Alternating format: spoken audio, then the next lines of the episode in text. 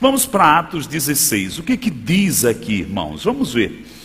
Chegou também a Derbe, está falando de, dos irmãos Paulo e Barnabé. Chegou também a Derbe a Listra. Havia ali um discípulo chamado Timóteo, filho de uma judia crente, mas de pai grego.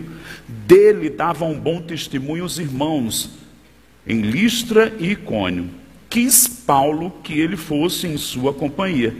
E por isso circuncidou por causa dos judeus daqueles lugares, pois todos sabiam que o seu pai era grego. Ao passar pelas cidades, entregava aos irmãos para que observassem as decisões tomadas pelos apóstolos e presbíteros de Jerusalém. E olha como termina dizendo o verso 5, que é muito tremendo ver isso. Assim, as igrejas eram fortalecidas na fé e dia a dia aumentavam em número. Diga comigo, igrejas fortalecidas na fé. E se multiplicavam os discípulos. Foi nesse contexto, irmãos, que Paulo experimentou um guiar do Espírito Santo. Eu sei que a gente faz planos, mas a resposta vem da boca do Senhor. Eu creio que coisas vão acontecer na sua vida que você vai assistir o Senhor te conduzindo, te guiando.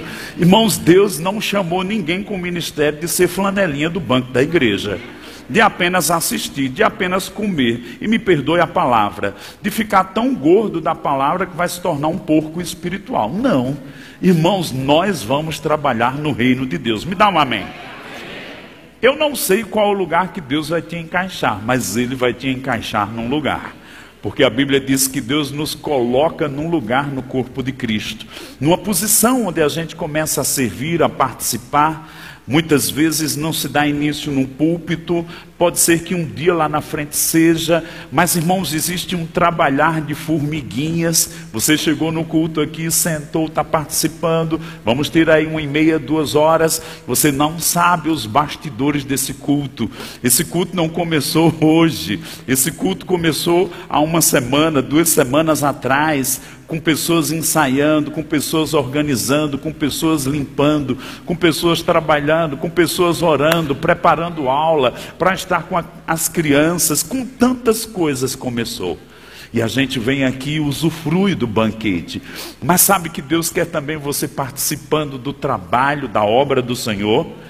Sabe, irmãos, aquele que põe a mão no arado não pode mais olhar atrás. Eu sei que tem pessoas aqui que um dia já foram intensas, e talvez por causa de uma situação, de uma decepção, até mesmo de um desleixo, você se desligou um pouquinho, aquela chama apagou.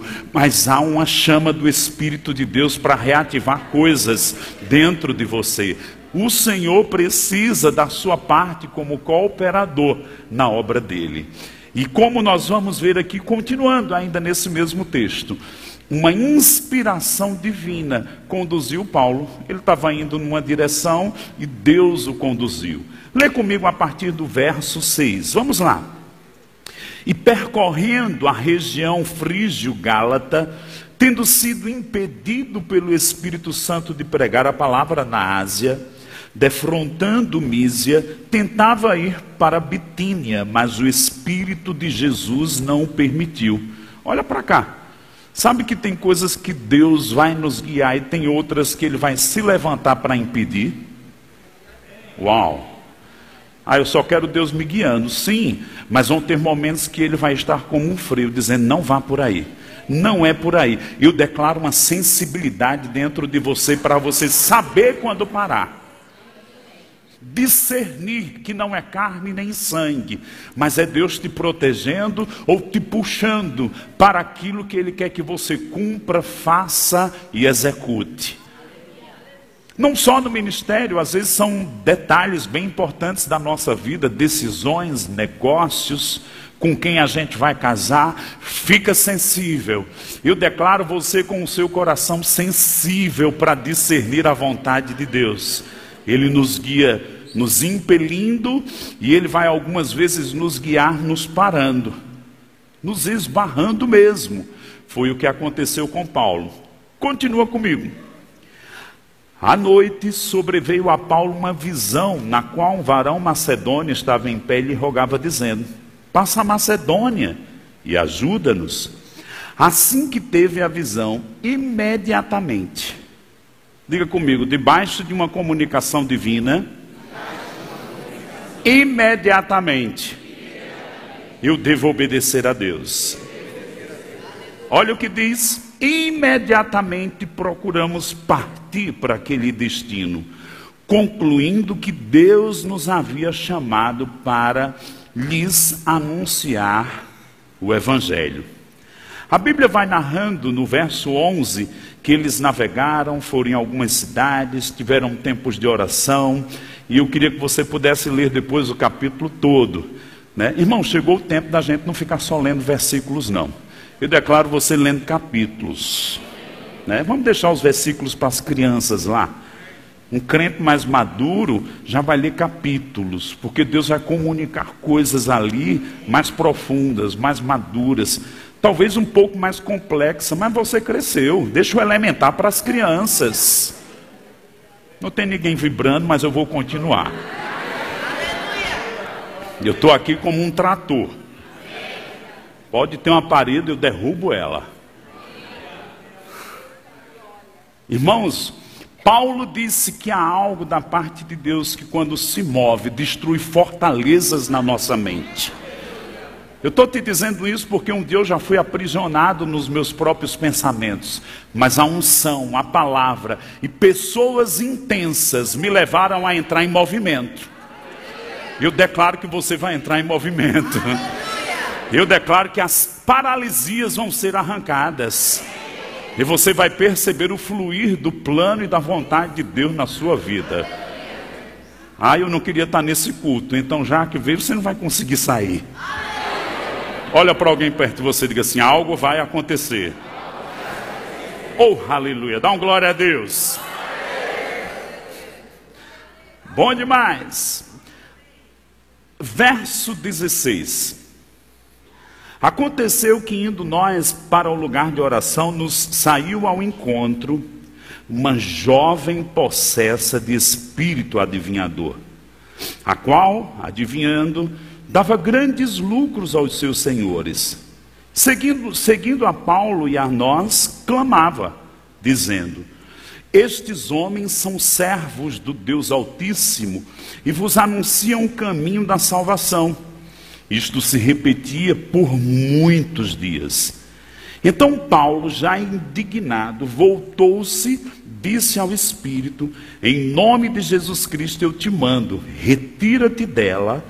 E ele, na mesma hora, saiu. Estávamos aqui esses dias falando sobre o ofício apostólico e também faz parte de um mandato da igreja, Marcos 16 que nós haveríamos de expulsar demônios. Eu não sei se você já teve essa experiência, mas eu lembro da minha primeira. Eu me lembro de uma muito violenta em Campina Grande. Eu fui orar por um cara no Cantinho da Paz, um lugar de evangelismo. Irmãos, eu falei com aquele espírito. E aquele homem se manifestou e tinha um canal aberto. Ele pulou no canal aberto e caiu na lama. Enquanto eu estava repreendendo aquele espírito, o demônio disse: Eu vou matá-lo. Eu disse: Ainda que você tente, você não consiga. Aquele homem caiu quatro, quatro metros a cinco metros. Não tinha água no córrego, bateu no concreto, bateu na areia e aquele homem não morreu. Foi minha primeira experiência. Ah, eu nunca tive. Pois eu declaro que você vai ter.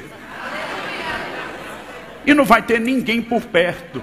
A irmã de oração, não vai ter a nossa querida aqui, violenta no espírito. Não vai ter ninguém por perto. E será que eu não vou ter medo?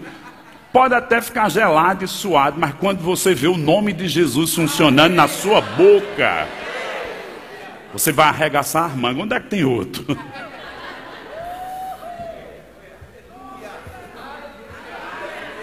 Certa vez eu estava dando a matéria autoridade do crente e eu provoquei, do jeito que eu estou te provocando aqui, na mesma semana, dois alunos disseram, professor não estava andando na rua, não é que uma pessoa se manifestou. Eu digo, usou o nome de Jesus, usei e saiu e foi a primeira vez. Não, não brinca não que vai acontecer. Olha para alguém perto de você e diga assim: vai acontecer.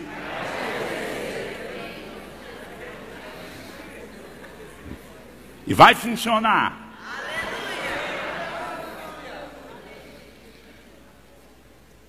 Quando eu leio essa história, eu também me lembro, Emílio, 2006, minha primeira ida dar aula em Londres, junto com os familiares da Luciana Prince. E nós saímos no horário um almoço lá. Não tinha almoço em casa, fomos no KFC, nem tinha KFC aqui. Eu conheci lá, né, o franguinho apimentado, muito gostoso. Fomos lá comprar aquele balde, né, para almoçar. Compramos, estávamos voltando.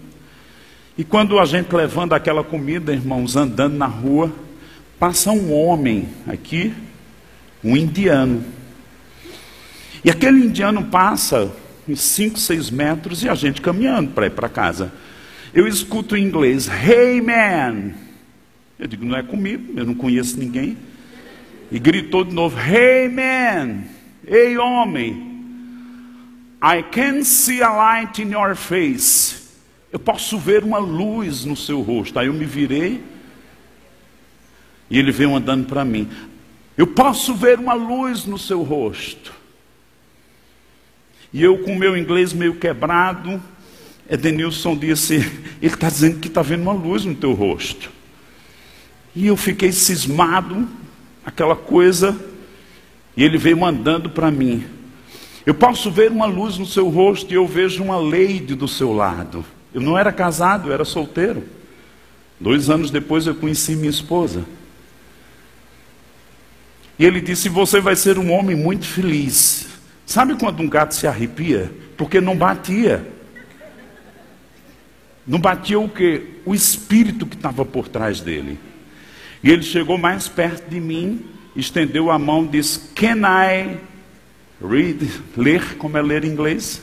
Can I read? Posso ler sua mão? E eu olhei nos olhos dele e eu disse: Eu não creio nisso. E eu fiquei pensando, no meio da cidade de Londres, um demônio atrás daquele homem me identificou. E eu lembro que eu disse: Eu não acredito nisso, está repreendido em nome de Jesus, e fomos embora. Paulo estava na comissão de pregar o Evangelho. E houve uma oposição. Espíritos enganadores, irmãos, estão sobre cidades, sobre nações. Espíritos enganadores estavam operando no Brasil, mas está desmoronando. Olhe para alguém perto de você e diga assim: está desmoronando.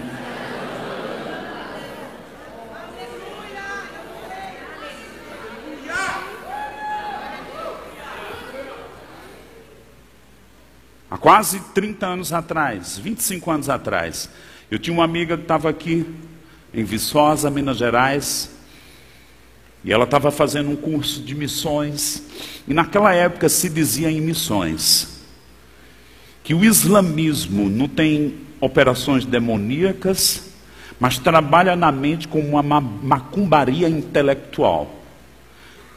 Deixa eu te dizer, o comunismo entrou no Brasil com uma macumbaria intelectual.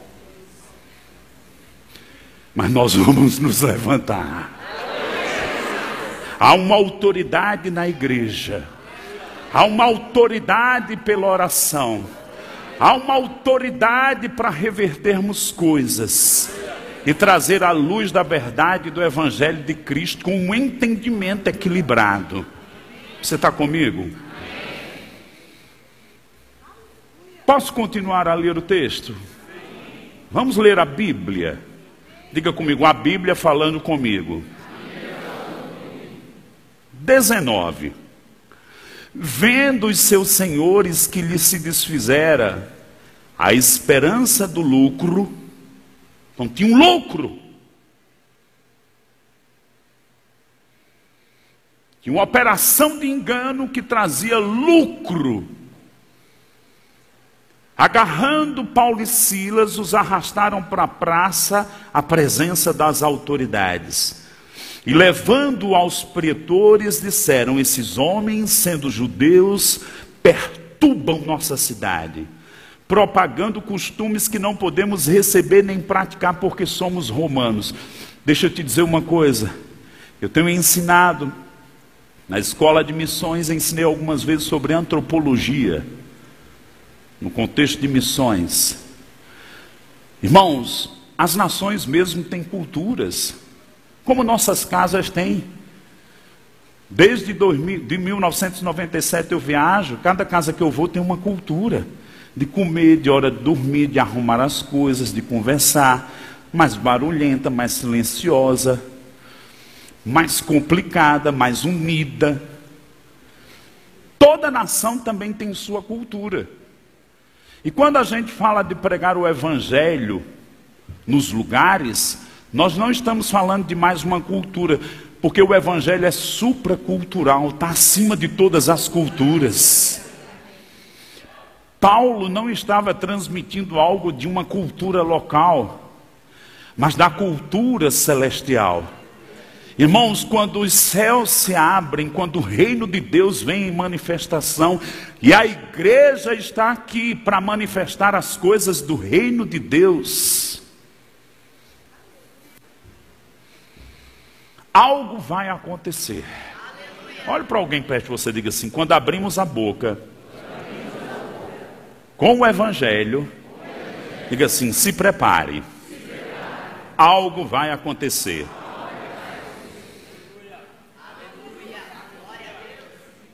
Olha o que diz, continuando. Verso 22: Levantou-se a multidão unida contra eles e os pretores, rasgando-lhes as vestes, mandaram açoitá-los com varas. E depois de lhes darem muitos açoites, os lançaram no cárcere, ordenando ao carcereiro que os guardasse com toda segurança.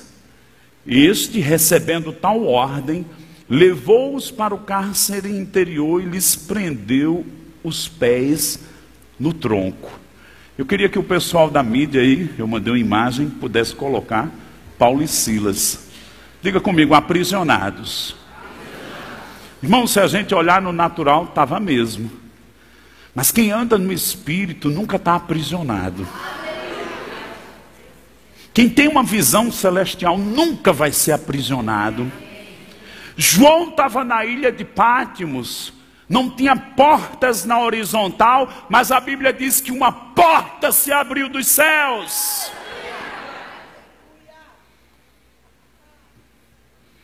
E ele viu o trono de Deus. Eu já tive aqui algumas vezes. Eu sabia onde era a primeira igreja, sabia onde era a segunda, aprendi a terceira. Se me soltar aqui, talvez eu demore um pouquinho, mas eu sei chegar aqui. Irmãos, eu pergunto, como um crente, é importante conhecer o caminho da igreja, sim ou não? É. Para eu vir congregar. Teve um problema, mesmo que não tenha culto, sei que tem algumas pessoas aqui de vir pedir ajuda, uma situação particular. Saber o caminho da igreja é muito importante. Mas quando se está aprisionado, você já pensou o que poderia passar na cabeça de Paulo e Silas? Deixa a figura. Uau! Tá vendo esse negócio de pregar o evangelho que é que deu? Tá vendo, Silas? Olha o que é que deu. A gente está é aqui na prisão interior, nossos, nossos pés no tronco. Não, irmãos, eles não murmuraram. Eles tinham uma visão superior. Eu declaro que você vai entrar na dimensão de uma visão superior do que não se vê, mas é mais real do que o que a gente vê. Diga comigo: o mundo invisível é mais real do que o que eu estou enxergando agora. Lá estavam eles. E o que que a Bíblia diz? Eu quero que você leia na sua Bíblia. Porque você está lendo agora e você vai ler de novo hoje. Você vai ler antes de dormir. Pode ser até que você esqueça, aí quando você for deitar, meu Deus, ele disse para eu ler antes de dormir. Aí você vai pegar a sua Bíblia, o seu telefone, o seu tablet, não sei. Vou ler de novo. Porque eu não vim aqui, irmãos, apenas para te animar. Eu vim aqui para te puxar para uma dimensão que Deus quer que cada um de nós individualmente entre e como igreja a gente também se posicione. Eu vou te desafiar. Eu vim te colocar em movimento. Sabe aquele povo que às vezes está temeroso, alguns medrosos, de ir na correnteza, de pular no rio, né? Eu vim dar um empurrão. Para onde? Para o lado de lá. O lado do mundo espiritual. Jó disse: Eu te conhecia de ouvir, mas agora meus olhos te veem. Vamos ler lá, verso 25. Por volta da meia-noite, diga comigo a hora mais escura. Diga assim: o momento mais denso. Foi o que eles fizeram. Paulo e Silas oravam e cantavam louvores. Diga comigo: oravam e cantavam louvores. Eu amei quando você falou aqui sobre incenso. Que eu só fiquei filtrando você. Filtrando é observando, né? conectado com o seu espírito. E você falando sobre incenso, sobre oração e também adoração e música. A Bíblia diz em Apocalipse no capítulo 5 que ora havia daqueles que estavam no trono. Ora havia incenso, que são as orações dos santos, ora havia harpa, que são as notas musicais, os sons que se levantam em adoração a Deus, incenso e adoração, se erguiam diante do trono de Deus.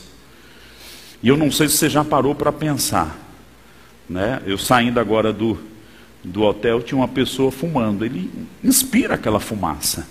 Mas vamos pensar no incenso. Irmãos, as nossas orações, a nossa música não só chega diante de Deus, elas entram pelas narinas de Deus e pelos ouvidos de Deus. Minhas orações começam a fazer parte de Deus. Provérbios diz que a oração dos justos é o contentamento, ele se alegra. Já viu quando. Eu, eu, tem um perfume que minha filha de 5 anos usa, quando ela coloca, tem um específico.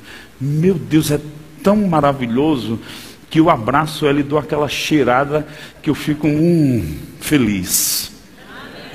Pois Deus fica feliz quando a gente ora, irmãos. Era meia-noite, lá estava Paulo e Silas, todas as razões para murmurar. Silas, vamos orar. Vamos, Paulo, vamos orar. Oraram. Depois começaram a cantar, a ministrar louvores a Deus. Agora, por que eu disse que é importante a gente saber o caminho da igreja? Numa necessidade, a gente vem para a igreja, se junta com os irmãos, com quem está mais forte na fé, recebemos ajuda. E quando se está aprisionado, qual é o caminho que eu tenho que saber? Diga comigo, eu tenho que conhecer, tenho conhecer. o caminho do trono. Caminho do trono. Irmãos, por um tempo é tão importante termos pessoas que oram com a gente, porque a gente ainda está crescendo. Mas a gente tem que sair de uma infância espiritual.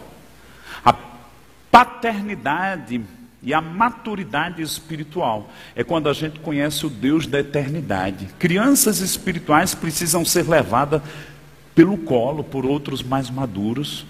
E graças a Deus, num grupo como esse, eu sei que tem pais espirituais, outros estão crescendo, e tem bebês espirituais que nasceram semana passada, mês passado, e que precisa da ajuda de, que já, de quem já caminhou um pouquinho mais. Mas o alvo deve ser maturidade. Diga para você mesmo, eu devo ter como alvo maturidade espiritual. O que implica maturidade espiritual? Eu tenho que saber o caminho do trono. Eu não vou ficar atormentado com os meus problemas e aprisionado. Eu preciso recorrer aos céus. Fala comigo, recorrer aos céus. Olha o que diz o texto no verso 25. Por volta da meia-noite, Paulo e Silas oravam e cantavam louvores a Deus. E os demais companheiros da prisão, que era que eles faziam? Escutavam. Então, irmão, não era uma coisinha discreta, sigilosa, não. Eles cantavam, eles tinham expressão, eles estavam completamente envolvidos com Deus. Eles discerniam o trono de Deus, a presença de Deus. Eles entendiam a dignidade de Deus de ser exaltado, de ser adorado, de ser reconhecido na adoração. O Salmo 29 diz algo interessante, de que devemos ministrar ao Senhor, devemos contemplar a beleza da sua santidade e que Deus responde com a voz, e a voz de Deus faz o deserto tremer. Sabe, irmãos, quando Paulo e Silas estavam lá cantando, oraram primeiro e depois cantaram louvores a Deus, todos escutavam, lê comigo o verso 26, vamos lá? De repente, vamos ler junto, eu quero ouvir sua voz, dependendo da versão, vamos ler? De repente sobreveio tamanho terremoto que sacudiu os alicerces da prisão. Abriram-se todas as portas e soltaram-se as cadeias de todos. Olhe para alguém perto de você e diga assim: onde tem oração e adoração, diga intervenção divina, chega.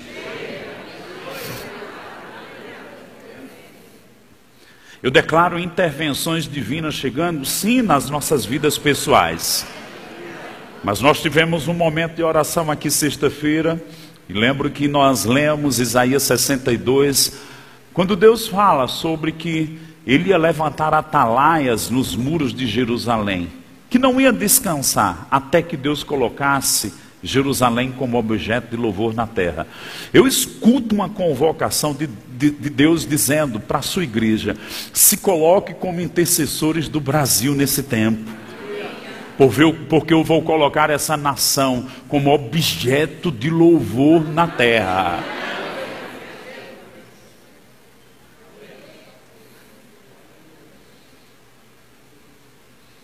Não sei se o Brasil vai trazer a taça se trazer um plus, mas que o Brasil vai trazer um resplendor para as nações, vai.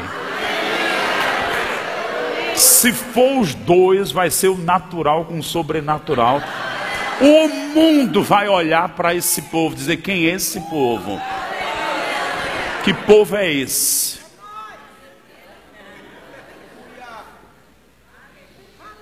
Se vocês acham que os aviões cortam aqui para vir, para esse aeroporto, vai ficar mais tumultuado esse aeroporto aqui. De tanta gente querendo vir conhecer a nação brasileira.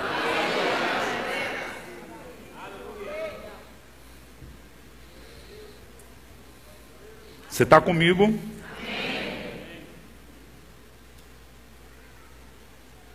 Coloca aí a outra figura e vamos ler aqui o verso 27, 28 e 29. Vamos lá. Olha que coisa tremenda, irmãos. O carcereiro despertou do sono, um terremoto, desperta mesmo.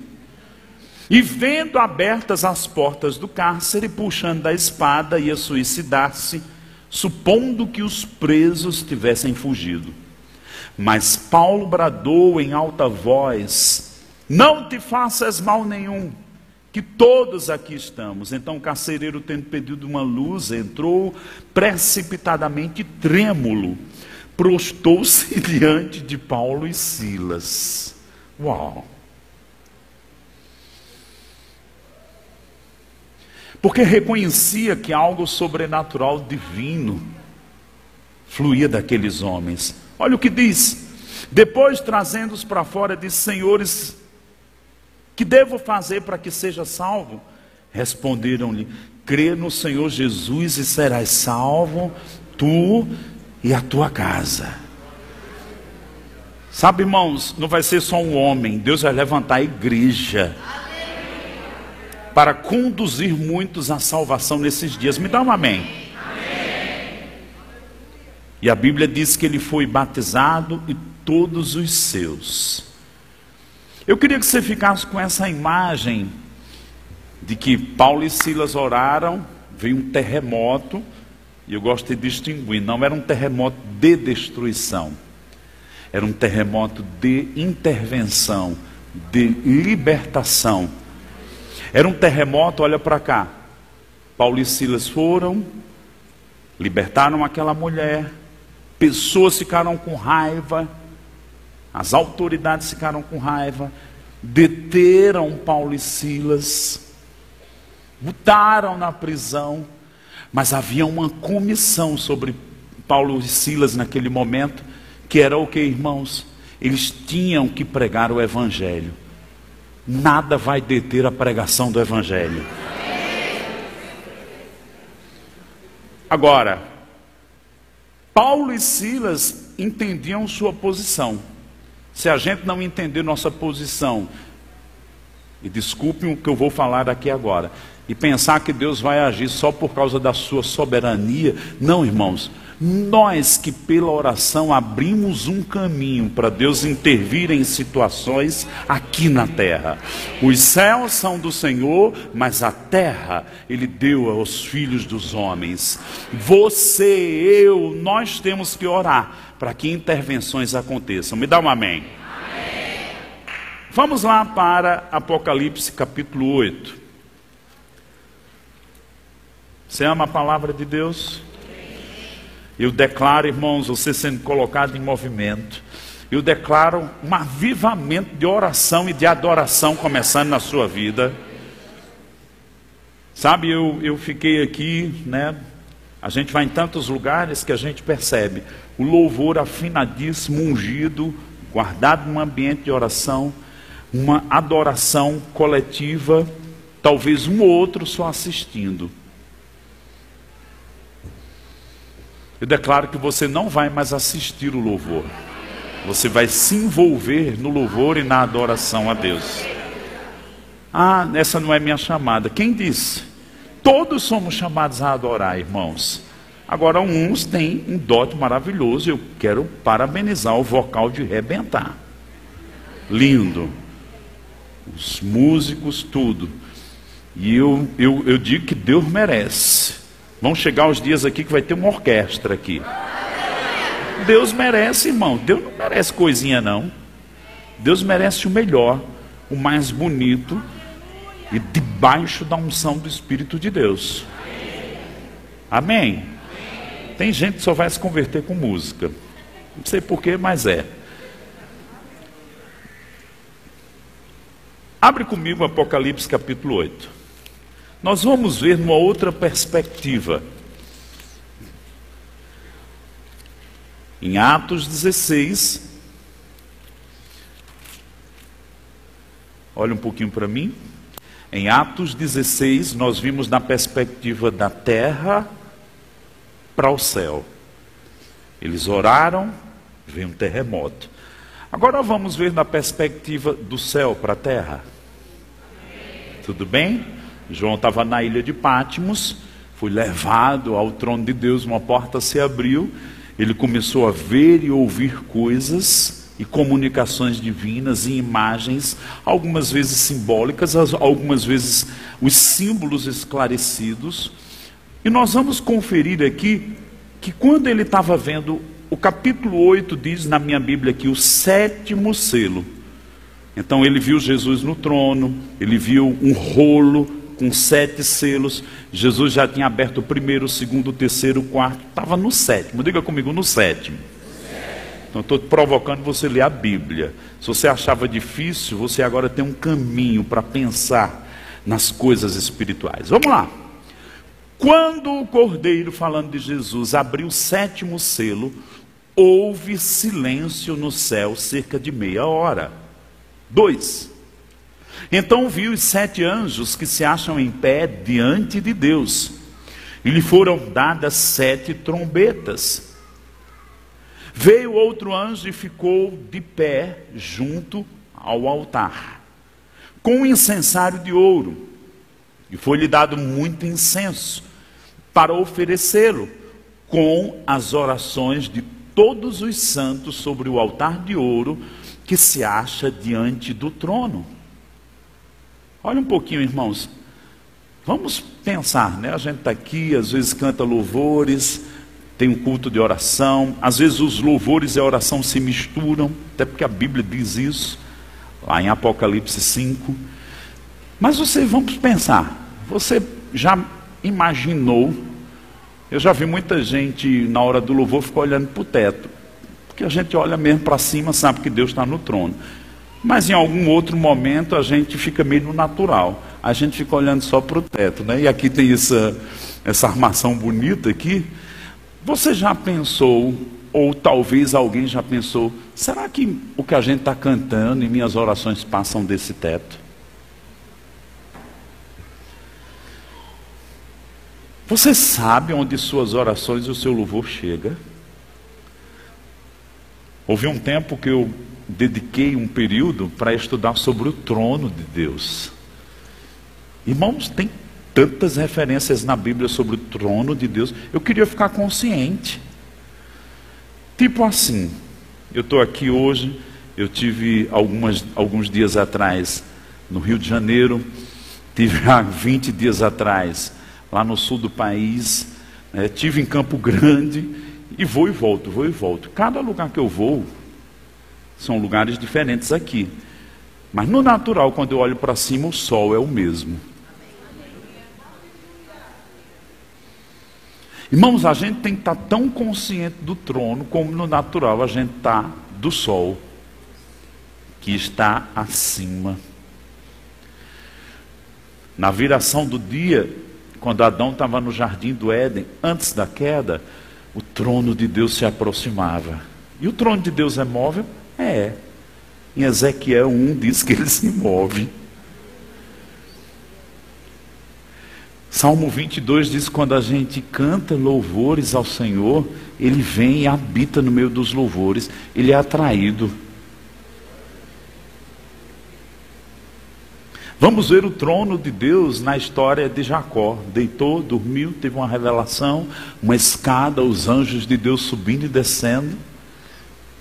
E ele viu o trono de Deus, ele viu os céus abertos.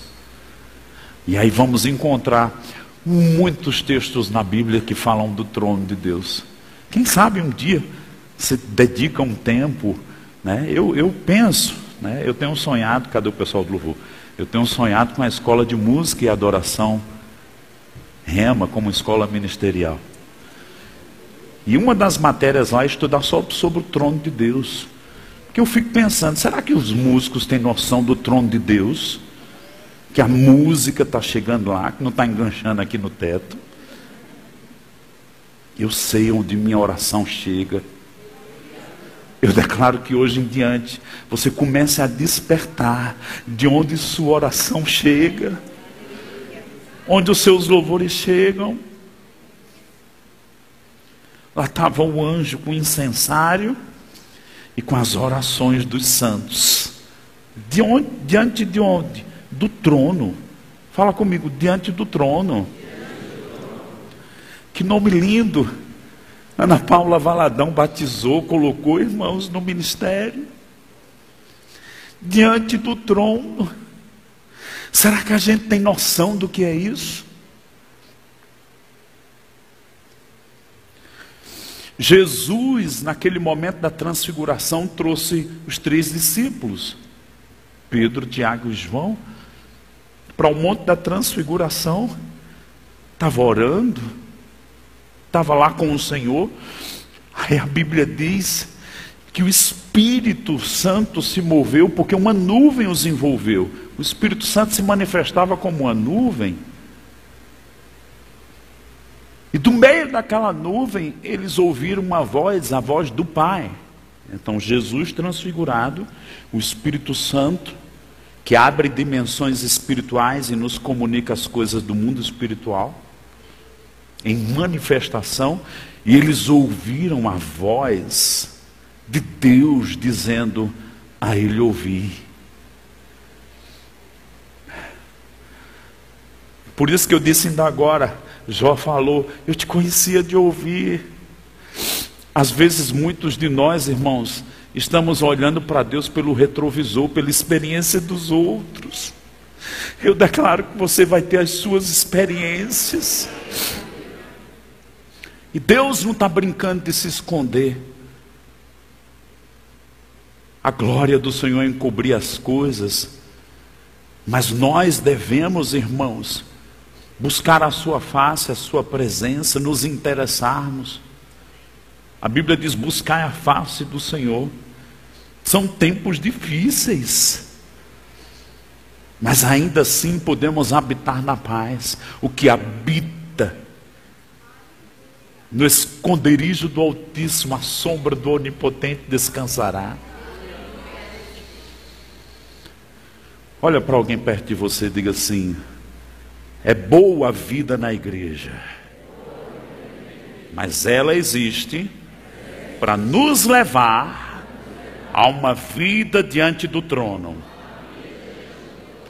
Isso aqui não é um clube social. E o zelo dos que conduzem é para que você conheça Deus, o trono de Deus, os princípios de Deus, o reino de Deus. Eu declaro, irmãos, que a gente vai sair da superficialidade. Eu declaro que não vai ser mais um vento forte que vai arrancar uma plantinha de raízes curtas, não. Vamos ter raízes profundas. Eu estava lá na frente do hotel, tinha umas palmeiras, aí eu me lembrei, acho que é Salmo 92, que diz que nós vamos ser como palmeiras, como árvores plantados na casa do Senhor eu declaro uma vida estabelecida em Deus. Como a Bíblia diz em Hebreus 12, um reino inabalável operando em nós. Olha para alguém perto de você e diga assim: vai acontecer. Diga assim: nós vamos ser mais profundos no Senhor. Eu preciso voltar ainda para Apocalipse, capítulo 8. Você vai sair hoje de noite com consciência de Atos 16 e de Apocalipse 8. O que diz ainda? Oração dos santos sobre o altar de ouro que se acha diante do trono. Verso 4. E da mão do anjo subiu a presença de Deus a fumaça de incenso, com as orações dos santos. Verso 5. E o anjo tomou o incensário, encheu de fogo do altar e o atirou a terra. Olha para cá. A oração dos santos, misturado com Apocalipse 5, a nossa adoração, é ministrado diante de Deus como incensário, diante do trono de Deus, e Deus recebe isso. Porém, diz aqui que o anjo tomou o incensário, encheu do fogo do altar e o alterou à terra. Então, tudo que sobe, desce.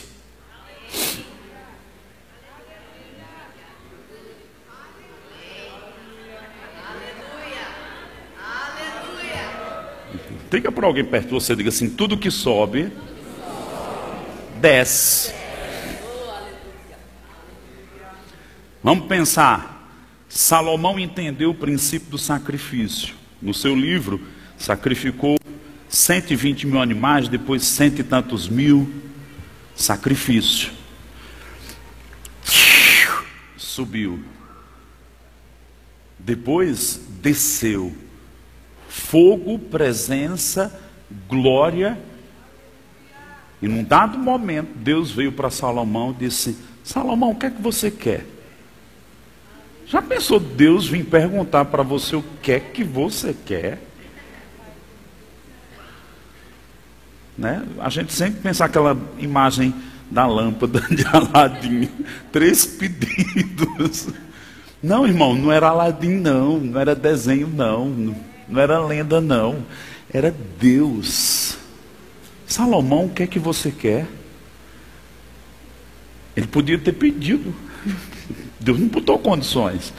Aí ele disse: sabedoria. E porque ele pediu sabedoria para governar, Deus disse: Eu vou te dar também honra e riquezas.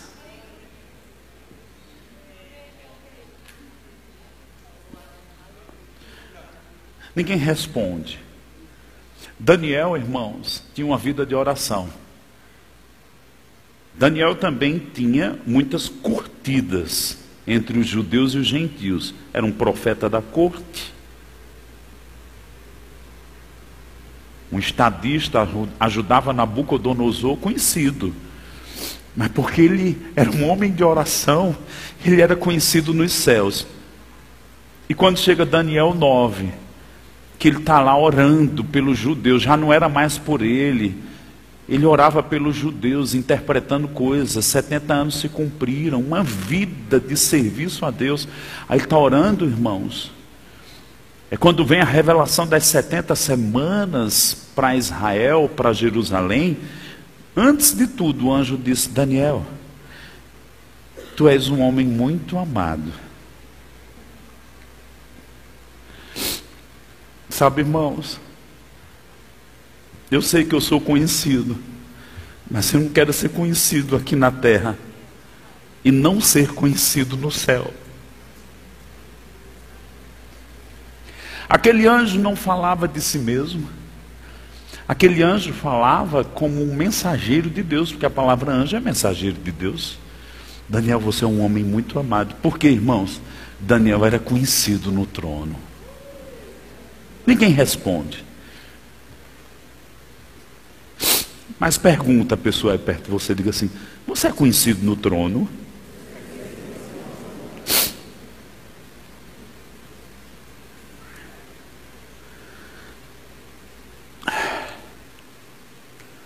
Por isso que Jesus traduziu assim: O Pai procura adoradores.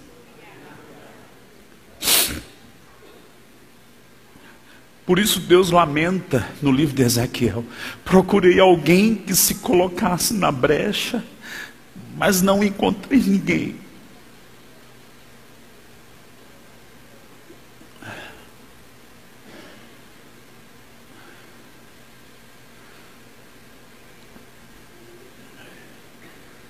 Eu declaro os seus olhos espirituais abertos, para você entender as Escrituras e até mesmo ter visões de Deus.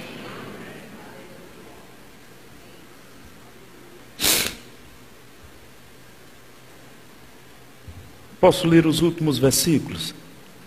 O anjo encheu o incensário de fogo da terra e atirou a terra. Aí a Bíblia diz: e houve trovões, vozes, relâmpagos e terremotos. Você pode dizer comigo as quatro coisas? Diga trovões, vozes, relâmpagos e terremoto. Eu disse que a gente ia vir de uma perspectiva da terra para o céu e também do céu para a terra. Então, quando nossas orações chegam no trono, nossa adoração chega, ela volta. E eu acho curioso aqui que de quatro coisas, três estão associadas a fenômenos naturais: trovão, relâmpago e terremoto. Eu creio que você foi edificado pela palavra ministrada. Agora compartilhe com mais pessoas para que elas possam também ser alcançadas e abençoadas pela palavra de Deus que transforma as nossas vidas se inscreva em nosso canal e ative o sininho para receber todas as nossas notificações. E não se esqueça de deixar o seu like. Se você deseja contribuir para que essa palavra alcance cada vez mais pessoas, você pode fazer isso pelo QR Code ou pela transferência bancária em um de nossos bancos. Siga-nos também em nossas mídias sociais, arroba Verbo da Vida Campinas e arroba Rema Campinas. Agora seja abençoado na prática da palavra.